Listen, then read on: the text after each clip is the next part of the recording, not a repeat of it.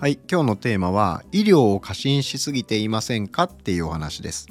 まあ、最近ですね僕医療を過信してる人がすごく多いなっていう印象を受けるような出来事がまあ結構重なっていろいろあったんですね。でまあぎっくり腰を 頻繁に繰り返してしまうっていう方がおられるんですけど、えー、まあ病院に行ってねペインクリニックに行って痛み止めのブロック注射をしてもらったと言うんですね。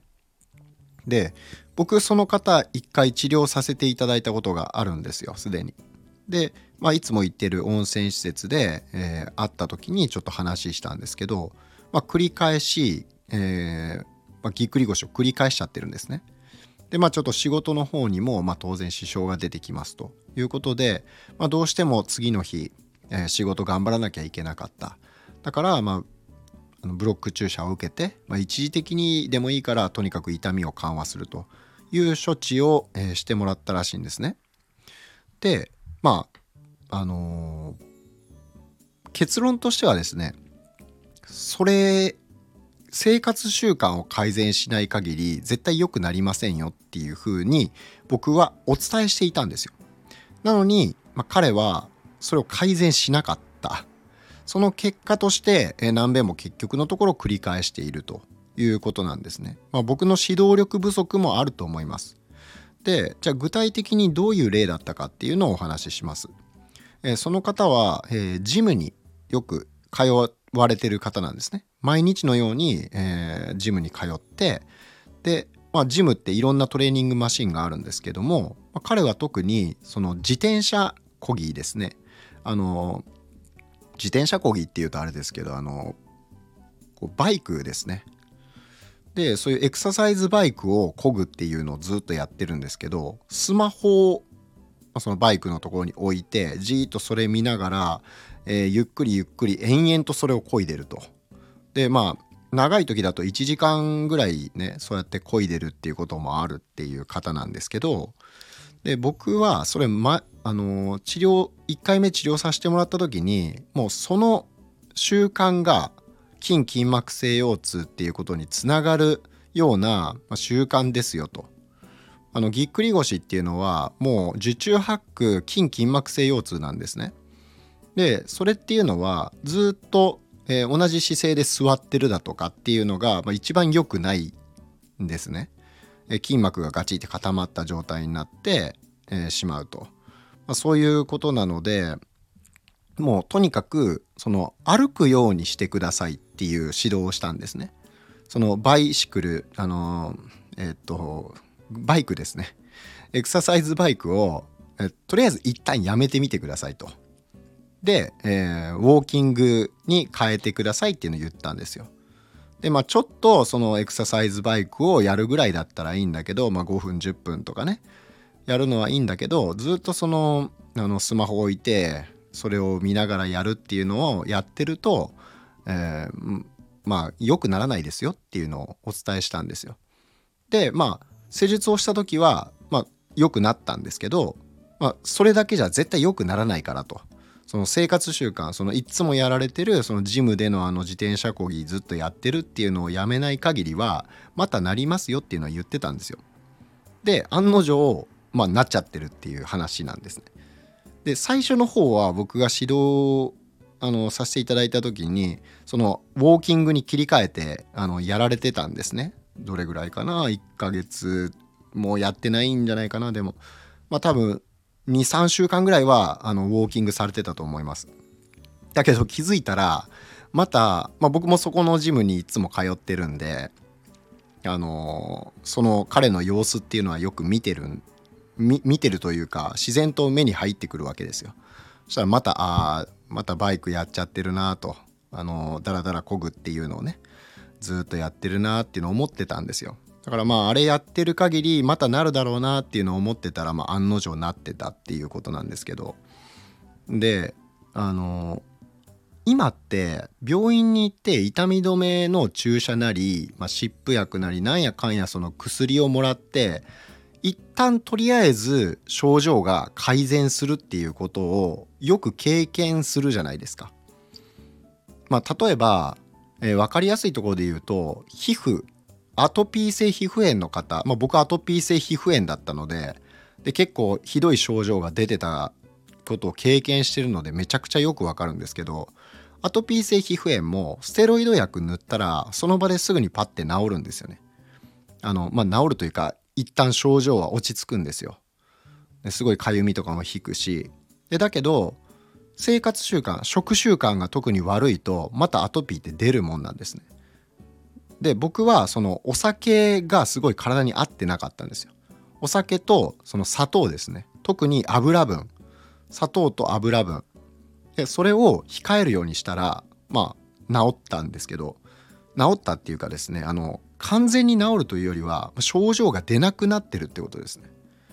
それが例えばものすごいストレスが続いて睡眠不足になったりとか、えー、まあすごいうんなんだろうなその食生活が乱れたりするとまた出るっていうその体質自体自体が100%アトピーが出なくなるっていうわけじゃなくて、えー、最適化することによって生活習慣を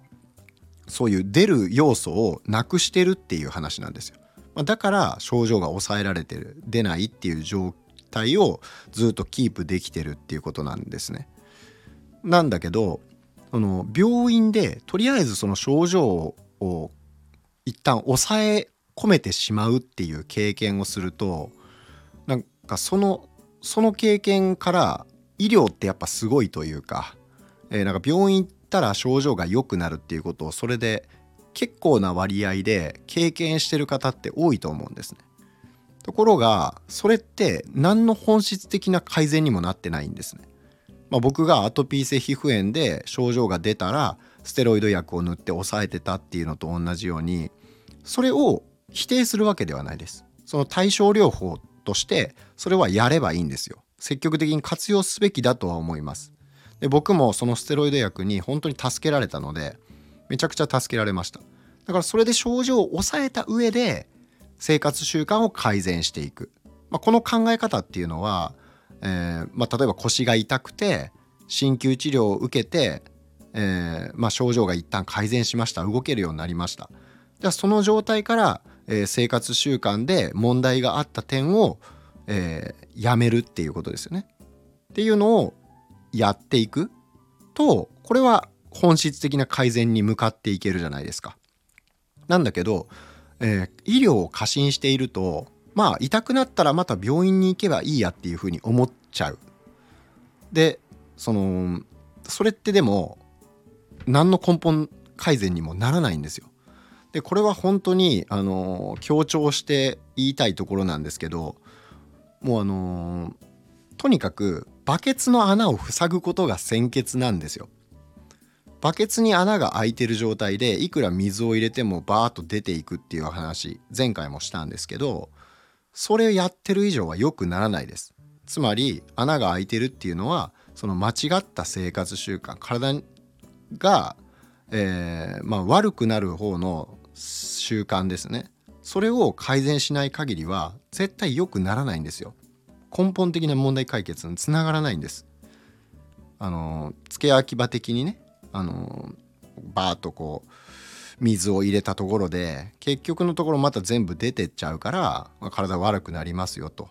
だからプラスの要素を足していくっていうことも大事なんですけどまずマイナスを減らさないとダメなんです。お金を貯金したい時にお金たくさん稼ごうっていうのも確かに解決策としては、えー、もちろん大事なことだとは思うんですけど収入を増やすっていう方向性のことですね。これは大事だと思うんですね。なんだけど、えー、無駄遣いがあまりにも多いと。いう場合その無駄遣いをまずやめないといくらお金稼いでも結局無駄なことに使ってたら出ていっちゃうわけじゃないですか。でお金貯まりませんよね。それと同じように体もえー、マイナスの要素を減らしていく。バケツの穴を塞ぐっていうことをやらないと、えー、いつまでたっても症状は改善しないです。で医療にを過信しているとですね、えー、この自分の、えー、バケツに穴が開いてることに気づかずにというかね、えー、病院の一時的な処置でとりあえずは改善してしまうからえー、その穴を塞ぐっていう本質的な解決策にたどり着かないままダラダラと何年も経ってしまうっていうことが、えー、起こってしまいがちなんですよ。でそれでものすごく症状が悪化してからじゃあなんとかしたいですって言ったところでもうね本当にこれはあのなんでもっと早くしなかったんですかっていう話になっちゃうわけですよ。うん、だから、えー、その病院を頼ること自体は全然悪いことじゃないし僕自身も、えー、病院は積極的に活用すべきだと思ってるんですね。やっぱり状態を正確に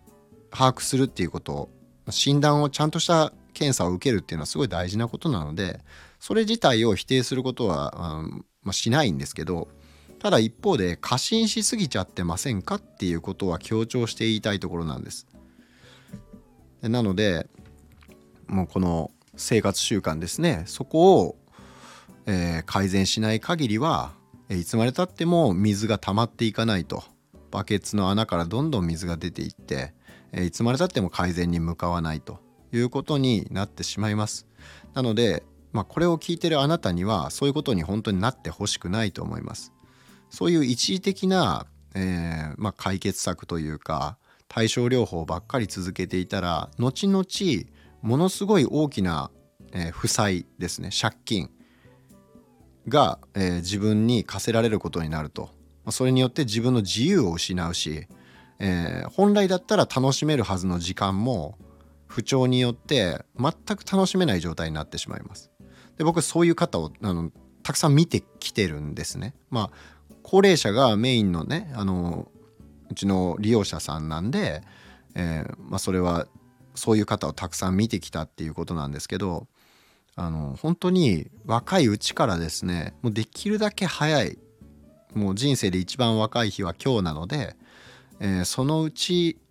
今のうちからですね本当に根本的な解決策っていうことを、えー、実行して自分の人生を、まあ、変えていくっていうことをしていかないと本当に後になって後悔することになるので、えー、まあちょっとね口うるさいやつだなと思われるかもしれないんですが、えー、まあ後になってみた時にですねあの本当に先生の言う通りだと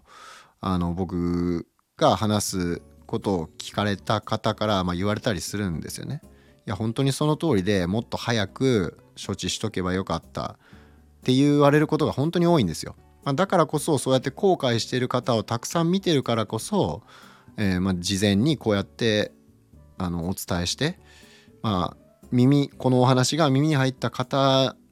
にとってねそういったことが起こらないようになれば、えー、ま、僕としてもすごく、嬉しいことなので、えー、ぜひですねこの医療を過信しすぎずに、えー、自分自身の生活習慣を改める、えー、マイナス要素をまずは減らしていく。足し算も大事だけどまずは、えー、マイナスになる要素をなくしてバケツの穴を塞いでから、えー、水を溜めていくというようなことをやっていく。これが、えー、本当に大切なことなので、えー、ぜひですねとご参考いただけたらと思います。ということで、えー、本日のお話は以上で終わります。また次回お会いしましょう。